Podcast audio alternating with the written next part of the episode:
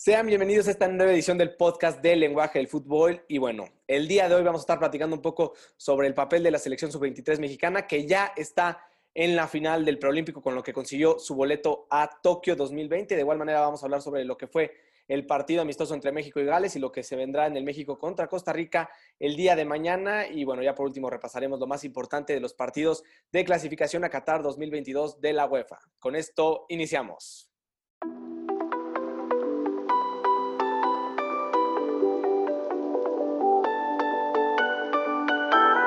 Bueno, ahora sí empezamos. Eh, la verdad, primero vamos a hablar un poquito sobre lo que fue el amistoso, entre México y Gales, un partido que, bueno, la verdad, a mi parecer, este quedó de ver bastante por parte de los dos equipos, un partido que fue bastante aburrido, solo un gol en todo el partido y no hubo muchas opciones por parte de los dos equipos. Sí, sin duda un partido, bueno, el peor eh, se podría decir en la época del Tata Martino. Vimos, sabíamos que contaba con el problema de que no tenía un 9 nominal, porque ahí, bueno, tuvo que adaptar al Chucky jugando que se le vio incómodo durante todo el partido. Al principio, al minuto 10, Moore con una jugada ahí donde la, entre Edson y Salcedo descuidan un poco la marca y terminan marcando el gol. Eh, la verdad, se vio un México sin idea, le costaba mucho, tenía buenas posiciones de balones, pero le costaba mucho encontrar los espacios, que es lo que le gustan, por ejemplo, al Tecatito, al mismo Chucky. Por ahí quizá podríamos resaltar un poco la, participación de Orbelín, que fue sin duda alguna el mejor jugador del equipo mexicano. También por ahí en defensa de repente se veían bien. Sabíamos que también Gales, con un equipo completamente suplentes, jugaban a lo mismo que era el pelotazo, buscando al mismo Moore, que prácticamente ganaba todo arriba.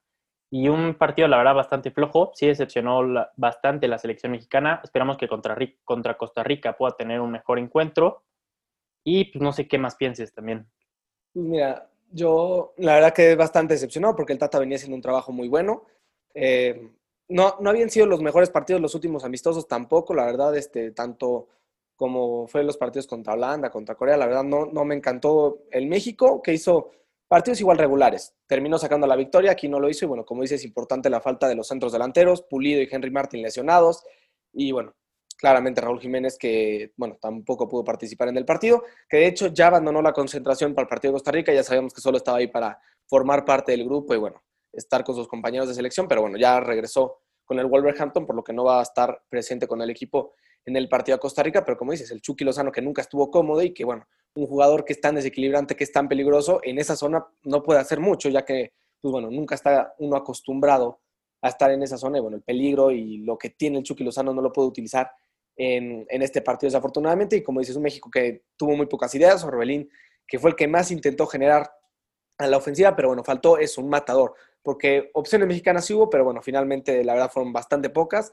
sí fueron peligrosas, pero siguió faltando bastante el equipo mexicano. Y bueno, Gales que tuvo también muy pocas durante todo el partido anotaron una. Y la verdad muy, muy aburrido este encuentro, por algo son amistosos. Y bueno, eh, también Gales que hay que recordar que, bueno, lo decíamos en el podcast pasado, que no es un equipo europeo, a pesar de que sí tiene buenos jugadores, ni siquiera entró con su mejor equipo, como Bailey entró en los últimos 10 minutos apenas. Entonces, es un equipo que tampoco tenía mucho y México terminó perdiendo un partido bastante malo. Entonces, decepción por parte de la selección mexicana. Esperemos que el día de mañana a las 2 de la tarde tengan un mejor partido ante Costa Rica, que bueno, ya es un rival que podríamos hasta considerar de menor nivel a Gales. Esperemos que el equipo costarricense salga eh, con mejores jugadores que lo que salió Gales, con una escuadra un poco este, con jugadores más relevantes, que inclusive Keylor podría estar ahí, un once titular importante, y bueno, que México se exija un poco más en este partido y bueno, responda ante el mal encuentro que dieron este fin de semana. Sí, sin duda también no tenemos que verle completamente las cosas malas al partido y a la selección, porque les va a servir para, para prepararse para los siguientes partidos. Sabemos que sobre todo jugar en Europa ya es, ya es un gran avance para la selección, porque sabíamos que antes jugabas contra estos equipos en Estados Unidos y terminabas ganando 5 a 0 y todo parecía de maravilla y ahorita ya que te enfrentas en sus estadios, a lo mejor esta vez desgraciadamente no nos tocó contra el equipo titular, pero si, ves, si veías a todos los 11 iniciales de Gales, prácticamente todos jugaban en la Premier. Y en cuanto a nombres, quizá no resaltaban tanto, pero sabemos que tienen la calidad, que eran futbolistas quizá no tan técnicos. En ese aspecto, México era muy superior y lo sabemos, pero sin duda peleaban todas las bolas. Veías por ahí a un pelón, la verdad no me acuerdo el nombre, pero que peleaba todas las bolas. ahí, como dices, la de México, la verdad, eh, dependemos completamente al momento de Raúl Jiménez. O sea, sabíamos que estaba Henry Martin, que venía de un buen nivel, Pulido, que prácticamente no tiene participación ahorita porque todavía ni empieza la temporada en la, en la MLS y dependemos completamente de, de un 9, ¿no? También por ahí Pizarro, que entró de cambio, que la verdad se le vio pésimo, no agarraba ni una bola. Jorge Sánchez, que yo la verdad no sé qué hace en la selección, a mí se me hace, no se me hace nada bueno para estar ahí. También perdía muchas bolas, no tenía ideas, estaba muy acelerado. Por ahí también podemos resaltar también la entrada de Jonathan Dos Santos en la media cancha y que también se le dio la oportunidad a Arteaga, ¿no? Que es un jugador joven en Europa, pero que también es importante que, que empiece a ser convocado y que se le den minutos. Sí, como dices, hay sobre todo esos tres futbolistas que mencionaste, tanto Jonathan Dos Santos, Jorge Sánchez y Pizarro, en los pocos minutos que tuvieron en el partido, la verdad no demostraron el nivel para estar en el seleccionado nacional. Y bueno, sobre todo Jonathan Dos Santos, que ya es alguien que lleva muchos años que no está en su mejor nivel, que bueno, ya en su momento tuvo muy buena calidad y a mí me parecía un muy buen jugador cuando estuvo en el Barcelona, cuando estuvo en el Villarreal en España, la verdad, sí era un jugador que yo esperaba mucho más de él, pero bueno, al igual que su hermano, eh, nunca pudieron explotar todo el potencial que tenían y bueno, ahora ya parece ser que Jonathan Dos Santos también va a quedar fuera del LA Galaxy, inclusive se decía eso, entonces, pues bueno, al igual que su hermano, los dos se van a quedar, parece, sin equipo al final de esta temporada, esperemos a ver qué pasa, pero bueno, son jugadores, igual junto con Jorge Sánchez, que bueno, también prometía bastante y ahorita que bueno, ya sigue creciendo como futbolista, no ha dado el nivel que todos esperamos de él, porque la verdad lo que venía haciendo con el América era bastante bueno, pero bueno, sigue, sigue quedando de ver, me parece, Jorge Sánchez, y bueno, lo de Pizarro igual, un futbolista que prometía muchísimo, lo había hecho muy bien con las Chivas, todos queríamos que se fuera a Europa, y ahora me parece que no tomó la mejor decisión en irse a la MLS. Esperemos que no se quede este, cómodo en la MLS, que ese es el problema, que bueno, recibe un muy buen sueldo en una muy buena ciudad como es Miami. Entonces el problema es ahora que se sienta cómodo con eso y que bueno, ya no tenga ambiciones de llegar a Europa para así mejorar eh, su carrera como futbolista, que bueno, es algo que puede pasar y es uno de los peligros de irte a una liga, bueno, con tanta comodidad y bueno, con tantos este, bienes que te da la MLS. Entonces veremos qué pasa con estos tres futbolistas. Esperemos la verdad que sigan aumentando su nivel. Se ve difícil, la verdad, por las situaciones en las que se encuentran, pero bueno, aparte de eso, este, como dices, la selección en general no lo hizo bien, pero sí hay que mejorar eso que, bueno, cada vez estamos enfrentando a rivales de mayor nivel, ya no son 5 a 0, ya mínimo perdemos, pero bueno, aún así Gales es un partido que se tenía que ganar, también hay que recordar que son amistosos, hay que darle la importancia de un amistoso, no podemos ponernos como locos por un partido que literal no vale para nada y bueno, que también Gales está a mitad de la clasificatoria para el Mundial, Gales sí se está jugando algo en esos partidos y por eso no sale con el once titular.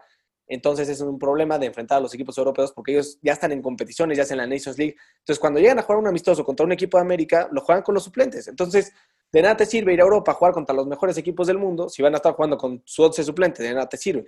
Entonces mejor vete a jugar contra una Argentina, contra un Brasil. Eso es lo que también tiene que tener en cuenta la selección mexicana. Sí, también como dices, sabemos que esos equipos, además por el, bueno, por todo por la pandemia que causó que se apretara tanto el calendario, sabemos que esos equipos están en, en competencias, prácticamente juegan dos, tres veces a la semana todos esos equipos y realmente es muy cansado para ellos. Vimos, por ejemplo, aquí, como dices, en la Conmebol, que de plano los jugadores y las federaciones exigieron no realizar esta fecha FIFA porque a los jugadores de Europa de plano no les da para estar viajando, además, imagínense viajar de Europa a Sudamérica en una semana y luego tener que regresar a jugar a los dos, tres días, realmente es muy pesado, ¿no? Y en cambio aquí en México la selección prácticamente la única vez que se junta son entre fechas FIFA, si no contamos con torneos importantes, sabemos que ya viene la Copa Oro y esas copas que realmente a México no le sirven de nada. Y pues el calendario se les acomoda de mejor manera, podríamos decir, y también es por esa cuestión de que los equipos europeos no salen con las mejores armas para enfrentarnos. Sabemos que en las anteriores fechas FIFA a lo mejor sí vimos a mejores equipos, por ejemplo ahí contra Japón, quizá algunos jugadores de Holanda, y ojalá que estos partidos, bueno, puedan encontrar eh, mejores rivales México. Sabemos que quizá estos dos eran los más débiles, pero y sin duda le van a ayudar al equipo mexicano también. Sí, como dices, es, ya es un problema, porque en Europa justo por eso ya se quitaron todos los amistosos, por eso se creó la UEFA Nations League y esta ya se ha ampliado a diferentes confederaciones. También existen la CONCACAF, pero bueno, el nivel sigue siendo malísimo. Inclusive México ya está en semifinales y la mayoría ni siquiera sabe que existe el torneo. Entonces, la verdad es que, bueno, hay un problema en general con que México esté en la CONCACAF, sobre todo si queremos ver a México algún día campeón de un mundial, se necesita buscar esa anexión a la CONMEBOL, que es algo muy complicado, eh, pero para eso México necesita elevar su nivel muchísimo más a, la CONCACAF o que la CONCACAF eleve su nivel para darle una competencia digna al equipo mexicano. Y el problema es que, bueno, eh, Australia es un equipo que ya consiguió hacer esto, que está en la Confederación de Oceanía, y al aumentar su nivel lo tuvieron que pasar a la Confederación Asiática, donde, bueno, ya también consigue ser de los mejores de Asia, pero bueno, en Oceanía no tenía con quién competirle. Aquí el problema es que tenemos equipos como Estados Unidos, Canadá, Honduras, que bueno, todavía son equipos que llegan a competirle a México y que en realidad le terminan costando al equipo mexicano en varias ocasiones. Pero bueno, el punto es que si México quiere llegar a la Conmebol, tendría que elevar su nivel por mucho eh, por encima de equipos como Estados Unidos y bueno, golear prácticamente todos sus partidos para que los consideren pasar a una, a una confederación donde estén al nivel de esos equipos. Pero bueno, hasta el momento México tampoco me parece que tenga esa supremacía en la CONCACAF, sí es el mejor equipo, pero bueno, no a ese nivel de que ya no pueda competir contra estos equipos. Entonces, la verdad, la cosa para que se vayan a la Conmebol es muy difícil. Entonces, pues bueno, lo que tiene que hacer el conjunto mexicano es, este, pues bueno, intentar golear y tomarse todos los partidos internacionales que puedan como un partido muy, muy importante, no como estos amistosos que vimos que, bueno, falta mucha energía, falta mucha pasión en el equipo.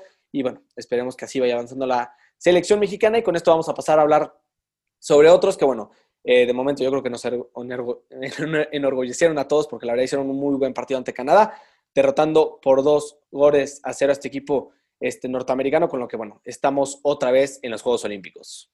Sí, México consiguiendo una victoria importantísima. Sabíamos, bueno, además la sorpresa que de una vez le decimos que, Estados Unidos terminó quedando fuera. Sabíamos que estos partidos a, a, una serie, por así decirlo, son mortales. Sabíamos que México contaba con un, gran equipo. Canadá es cierto, no traía prácticamente nada. Por ahí el portero también malísimo con los pies, que justamente en, el primer gol termina regalando la pelota, donde la recupera Charlie Rodríguez y Antuna termina marcando el 1-0. Prácticamente ahí estaba el partido a favor del equipo mexicano. No, como resaltas, ¿no? Que México vuelve a clasificar a unos Olímpicos. Prácticamente la final que va a jugar contra Honduras no tiene importancia alguna porque ya el boleto ya está asegurado se vio a un equipo mexicano otra vez contundente. El, primer tiempo le costó un poco porque prácticamente Canadá contaba con un muro defensivo que estaba muy difícil de quebrar. Y al final Johan Vázquez al minuto 64 en un tiro de esquina cobrado perfectamente por Córdoba, que termina ahí rebotando la pelota de, manera rara y termina liquidando el partido 2 a 0.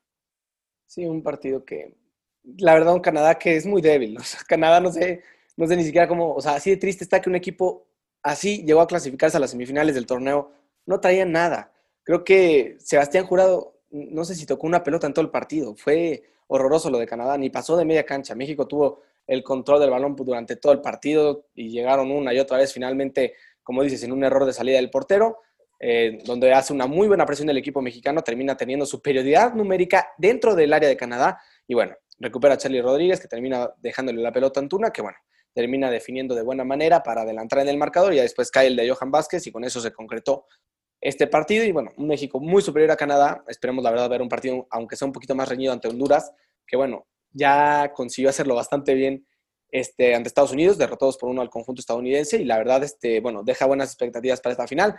Todos queríamos ver a un Estados Unidos-México, un clásico en la final, pero bueno, este, finalmente va a ser contra Honduras, que bueno, tampoco es un equipo fácil, es un equipo que es bastante, bastante complicado, entonces no hay que bajar la guardia ante los hondureños. Y bueno, a pesar de que decías que, bueno, el objetivo principal que era clasificar a Tokio ya lo tenemos, ya lo consiguieron, pero bueno, a mi parecer sigue teniendo una importancia este, esta final, porque bueno, al fin es un torneo, estás en tu casa, eh, estás, todo el torneo se ha llevado a cabo en Jalisco, entonces bueno, el México tiene el deber y la obligación de quedar campeón, como dices, si queremos que México mejore para tener algún día chances de oportunidad, de tener una oportunidad de ganar un mundial, tiene que empezar todo también en las categorías inferiores. Y bueno, que mejor en la sub-23, que ya son los que en dos años van a ser los futbolistas que van a estar representándonos en la selección nacional, tienen que, bueno, sin duda alguna tienen que ganarle a Honduras estando en Guadalajara. Me parece que es deber de la selección mexicana que el día de mañana consigan derrotar al conjunto tico, al conjunto hondureño, perdón, pero bueno, este, también a Tico, al conjunto Tico, los dos tienen que ganar, tanto la mayor con la sub-23, pero bueno,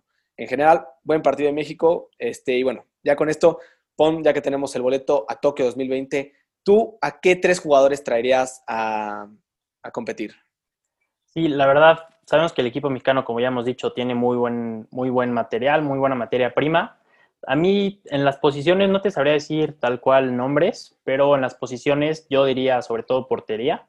Sabemos que está mal, bueno, ahorita jurado por la lesión de Malagón, pero yo la verdad no veo a ninguno de los dos con la suficiente experiencia como para poder llegar a unos olímpicos de buena manera, sabiendo que, bueno, Malagón se encuentra en el Necaxa, que los golean prácticamente cada semana. Jurado no juega con el Cruz Azul. Yo la verdad no me sorprendería ver por ahí a lo mejor a Ochoa, que a lo mejor ya se le dé la oportunidad de ir a unos olímpicos. También, bueno, hay que resaltar que si, si los de Europa que cumplen con la edad pueden ir, que podrían ser Edson Álvarez, Diego Lainez y creo que ya. También, bueno, por ahí en la central a lo mejor con, con Johan Vázquez, también Montes también puede ir a, la, a esta selección.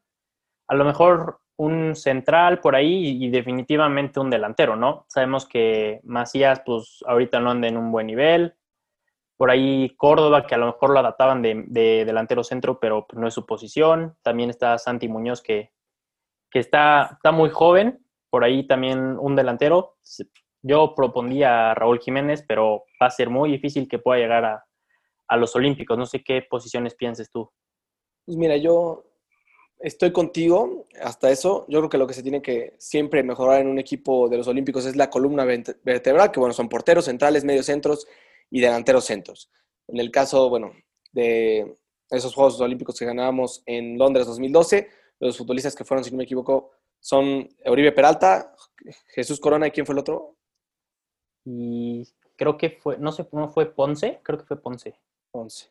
Entonces, bueno, esos tres, la verdad no estoy seguro si fue Ponce. Bueno, el punto es llevar futbolistas que también tengan experiencia. Por ejemplo, este, en la portería Memo Ochoa es un futbolista que, bueno, es líder en el equipo, entonces sería bastante bueno también, como dices, Malagón y Jurado, que bueno, Malagón tiene poca experiencia en la Liga MX, no está en el mejor equipo, también Jurado que ni siquiera tiene minutos en primera división, me parece que no es una opción para ser un portero en los Juegos Olímpicos, pero bueno, por otro lado tenemos a, Malagón, que bueno, no se me hace un mal portero, pero sí creo que Ochoa sería un muy gran refuerzo, tanto como líder, que es lo que tiene que buscar eh, este, Jimmy Lozano, traer gente que ya tenga experiencia, que tenga liderazgo y que bueno, pueda ayudar a, todo este equipo a creerse la de que pueden llegar a ser eh, eh, ganadores de una medalla de oro.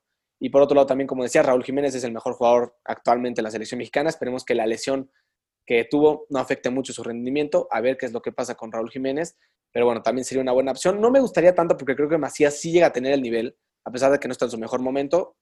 Este, creo que sí va a poder tener el nivel para ser el delantero titular de esa selección y creo que tiene para mucho más. Entonces sería una buena oportunidad para Macías en estos Juegos Olímpicos de Tokio 2020 para tener la titularidad y otro que yo llevaría podría ser Héctor Herrera, eh, que es alguien que ya ganó este torneo en 2012. Entonces, un futbolista con mucha experiencia, también de los mejores que tenemos en la selección.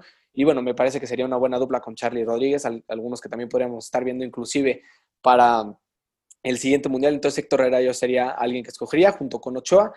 Y eh, te digo, no me encantaría llevar a Raúl Jiménez, pero se podría llevar a Carlos Salcedo eh, para que esté en la central, alguien que bueno, también ya tiene experiencia mundialista, experiencia en Europa y que podría ser bastante bueno para reforzar la defensa de la selección. Sí, la verdad, yo en el de Héctor Herrera no estoy tan de acuerdo porque si ves la media que tiene este equipo, o sea, si la ves ahorita, bueno, sabemos que está José Joaquín Esquivel, que realmente, o sea, se llevó a cabo un muy buen torneo, pero no creo que llegue a, consolidarse como titular, pero está Charlie Rodríguez y Córdoba, y además se va a incorporar Edson y Laines.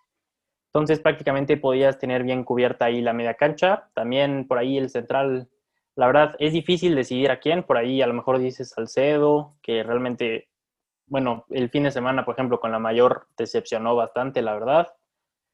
También, bueno, justamente como decías, ese tema de Macías, realmente no sé si...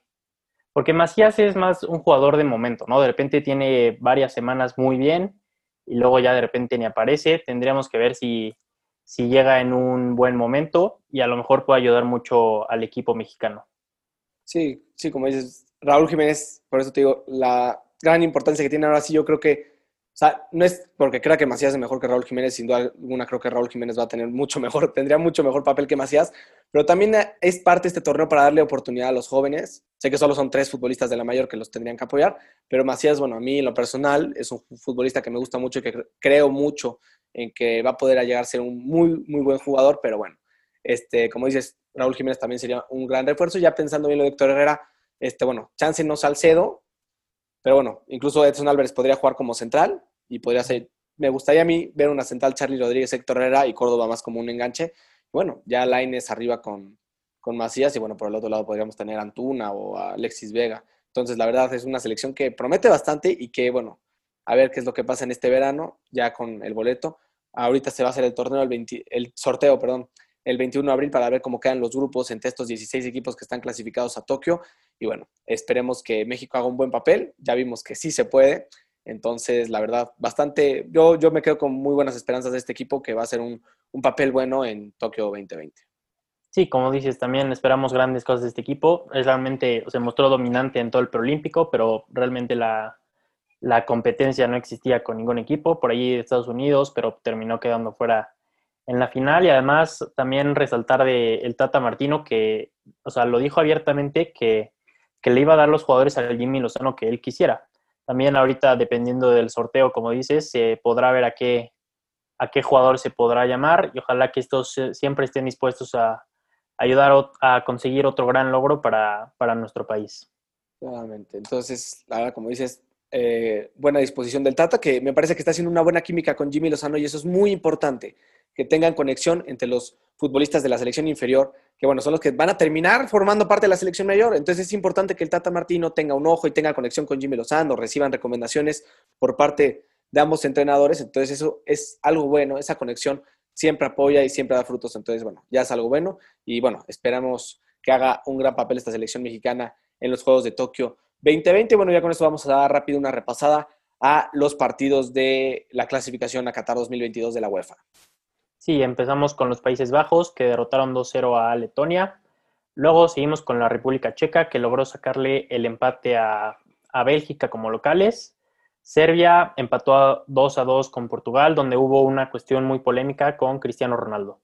Sí, ahí, este, bueno, Cristiano Ronaldo que salió enojadísimo del partido, ni siquiera había pitado al final del partido el árbitro central y salió y esto fue porque, bueno, prácticamente a la última jugada del partido mandan un pase filtrado a Cristiano, se quita el portero y toca el balón para que vaya a entrar justo a la portería, iba muy lenta la pelota, un central por parte de Serbia consigue regresar, se barre por el balón justo en la línea, bueno, parecía ser en la línea por el asistente, al final en la repetición se ve que la pelota llega a cruzar completamente esta línea, por lo que tuvo que haber sido gol para Portugal, con lo que hubieran, se hubieran llevado los tres puntos, finalmente los árbitros del encuentro terminaron eh, indicando que no, que la pelota no salió, pero bueno, al final Cristiano Ronaldo sale enojadísimo a reclamarle al asistente, se llevó una tarjeta amarilla y bueno, hizo coraje, tiró el gafete de capitán del campo, entonces la verdad, un buen berrinche de Cristiano Ronaldo, que bueno, hasta eso tenía razón porque la pelota sí había llegado a entrar y Portugal tuvo que haber ganado. Y bueno, también esto nos lleva a ver lo del VAR, que bueno, es muy criticado, pero en realidad vemos cómo sí llega a servir y en muchas ocasiones es importante el recurso del VAR. El problema es cuando los árbitros no lo saben usar de buena manera, que es algo que, bueno, con el tiempo se irá regulando, me parece. Es algo que hasta eso es bastante nuevo. Eh, se implementó por primera vez, si no me equivoco, en Rusia 2018. Entonces, apenas van dos años, ya, bueno, ya dos años y medio. Este, ya se debería de empezar a normalizar un poco más su uso, pero bueno, esperemos que con el tiempo cada vez haya menos polémica con estos aparatos, que bueno, la, a ver, la verdad a mí es que me gusta porque hacen el fútbol un poco más justo.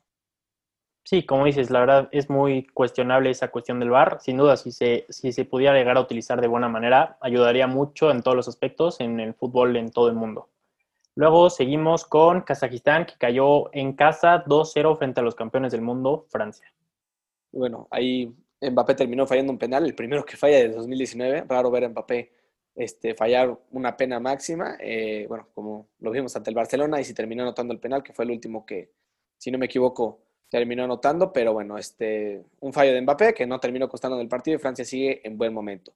Después tuvimos la goleada de esta jornada donde Dinamarca terminó derrotando por 8 goles a cero al conjunto de Moldavia, la verdad, la sorpresa de esta jornada y bueno, también esto refiere a la diferencia que hay entre todos los equipos en esta fase de grupos para el Mundial, donde, bueno, por lo general solo hay dos equipos que dominan por grupo y son los que, bueno, terminan pasando el primero directo al Mundial y el segundo se va a la fase de repechaje. Después tuvimos el España contra Georgia, donde en el último minuto del partido España consiguió sacar la victoria. La verdad, sorprende esto mucho España, que, bueno, también venía de empatar ante Grecia. Y esto, estos dos partidos que, bueno, terminaron rescatando de milagro, son después de haber goleado 6 a 0 a Alemania, si no me equivoco, la peor goleada de Alemania en la historia de su selección. Entonces, la verdad, quién sabe qué le está pasando a esta España Luis Enrique. Esperemos que bueno, respondan en los siguientes partidos. Por otro lado, Inglaterra sigue en buen momento al derrotar por dos goles a cero a Albania. Y por último, Alemania terminó rotando 1 por 0 a Rumania. Y bueno, ya con eso terminamos el podcast del día de hoy. Espero que les haya gustado mucho. Y bueno, no olviden dejarnos en los comentarios cualquier tema del que quieran hablar.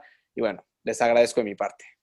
Sí, muchas gracias por escucharnos otra vez. Estén atentos a los partidos que vengan en la semana y los esperamos aquí para analizarlo junto con ustedes.